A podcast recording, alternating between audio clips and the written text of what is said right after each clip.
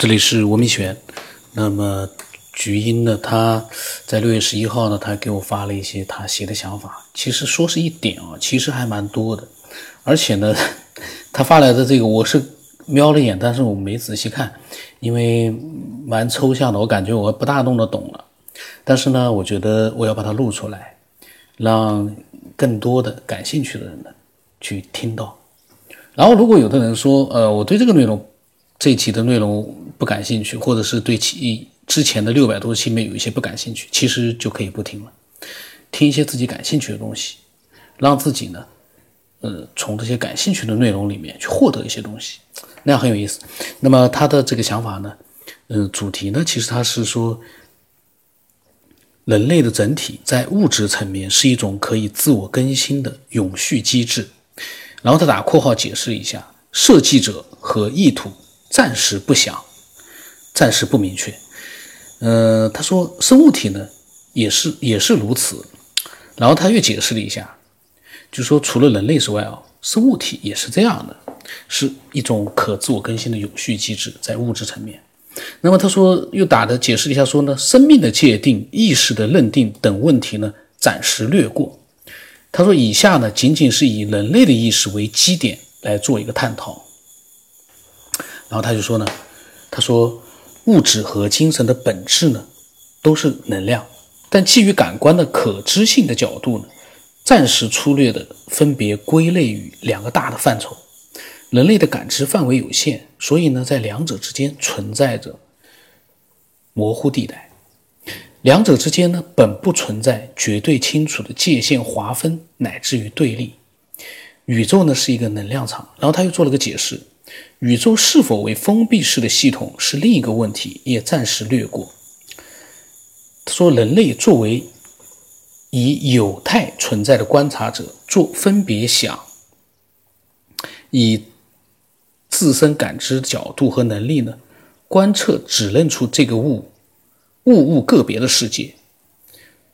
就说这个呢，物和物之间呢，各有不同的这样的一个各有分别的世界。然后他说：“从我们的角度去观察呢，物质是可感知的有形，却能够为不可确知的无形力量所驱使。比如说，底片无故的曝光，狗呢似乎听到了无声的命令等等，在未明原因之前，在我们的直观感受上呢，不都是无形作用于作用于有形的势力吗？”说，而随着技术的发展呢，各种仪器的辅助扩大了探测范围，我们能确认有超越自身感官能力之外的能量形式之存在，以及其作用于其他事物的原理和方式。所以呢，精神和物质只是我们对不同能级的级别的能量进行粗略划分的一个相对概念。这种划分是粗糙的，但是它呢，反映出我们分别的基本方向。就是有序性。然后他说，我们对个体的认定呢，基于有序化和此上衍生出的相关度呢。假设若有两块石头，其中的一块呢是雕雕成莲花，另一块呢保持原貌，我们会指认其为一朵石莲和一块石头。当把它们各自打碎，则变为两堆石屑。且可进一步混合为一堆石穴。他说：“莲花呢，自何处而来？石头自何处而来？莲花和石头与石屑，其分别在哪里？明色之变，体现出我们所持的亮度。嗯，名字和颜色，明色之之变，名名字和他们的状态，嗯。”这样的一个辨别呢，体现出了我们所持的量度。他说，人类活动呈现出的高度有序化倾向呢，是我们分别此这个世界的方式，或者反过来说呢，我们是能量场当中基于这个角度而存在着有。简单的类比啊，假设另一类意识体是波长三百九十 nm，就是它打的括号是紫色以下的波，这一类是波长。三百九十 nm 这个尺这个尺度我不知道是怎么怎么说啊，他打了括号说紫色以下的一个波，它呢就是基于电磁波长角度存在的有。他说像这个呢，就是波长在三百九 nm 以下的波呢，就是基于电子波长这个角度存在的有。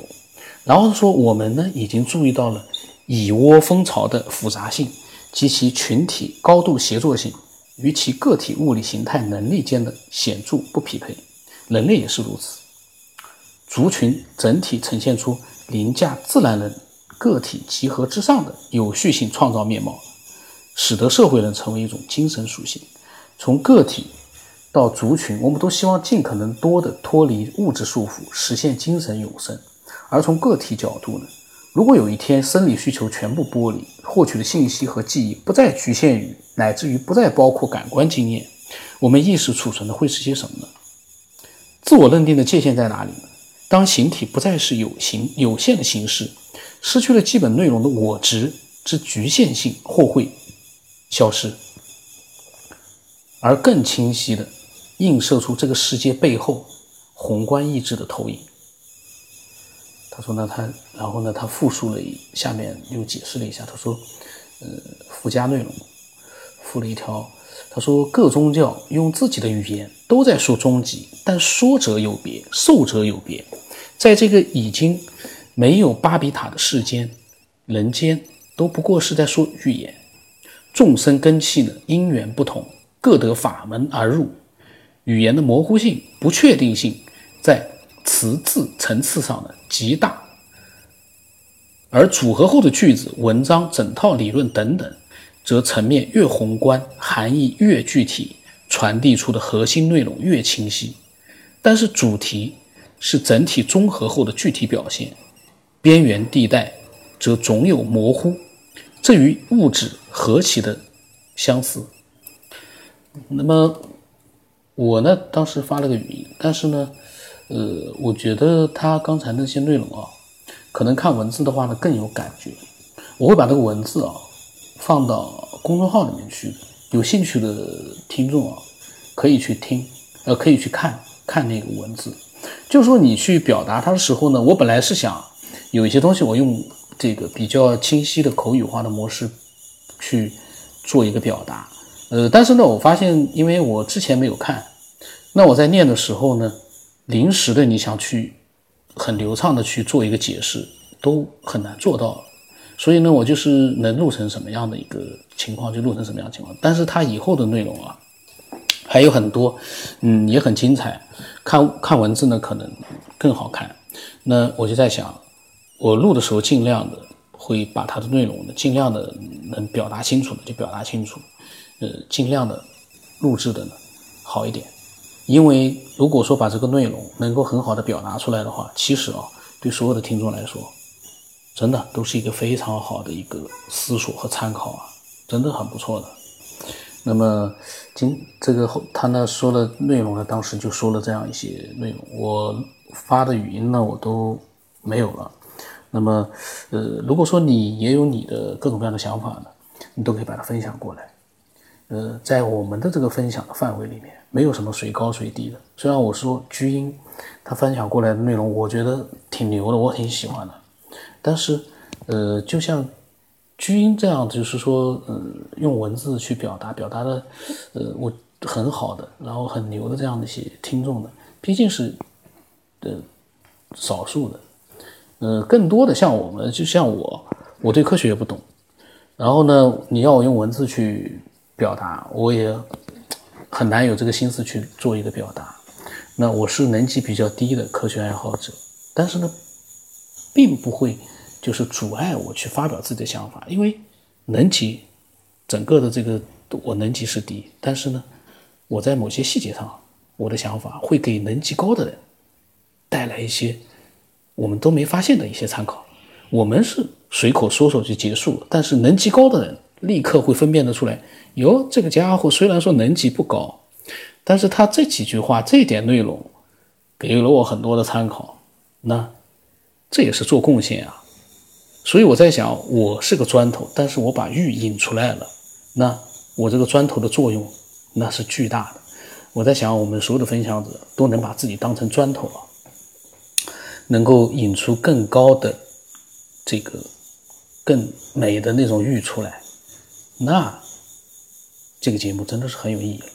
呃，我的微信号码是 b r o s 八不让什八，微信的名字呢是九天以后，欢迎更多的人分享更多的内容呢给所有的听众去听。然后加了我之后，你记住，你所分享的每一句话都是给听众去听的，而不是给我一个人的。这样的话呢，当你一个人自言自语的时候啊，你会心里面好受很多了，就不会老是等着我来跟你聊天了，那样的话就很难受的。那么今天就到这里吧。